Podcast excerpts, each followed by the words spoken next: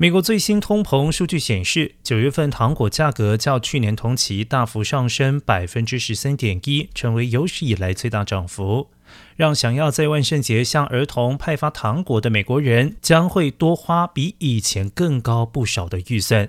媒体分析，糖果涨价的原因原来是精制糖价格走高，加上美国之前的干旱问题，重创了北部各州甜菜糖产区的收成。另外，俄乌战争恶化也让供应链产生问题。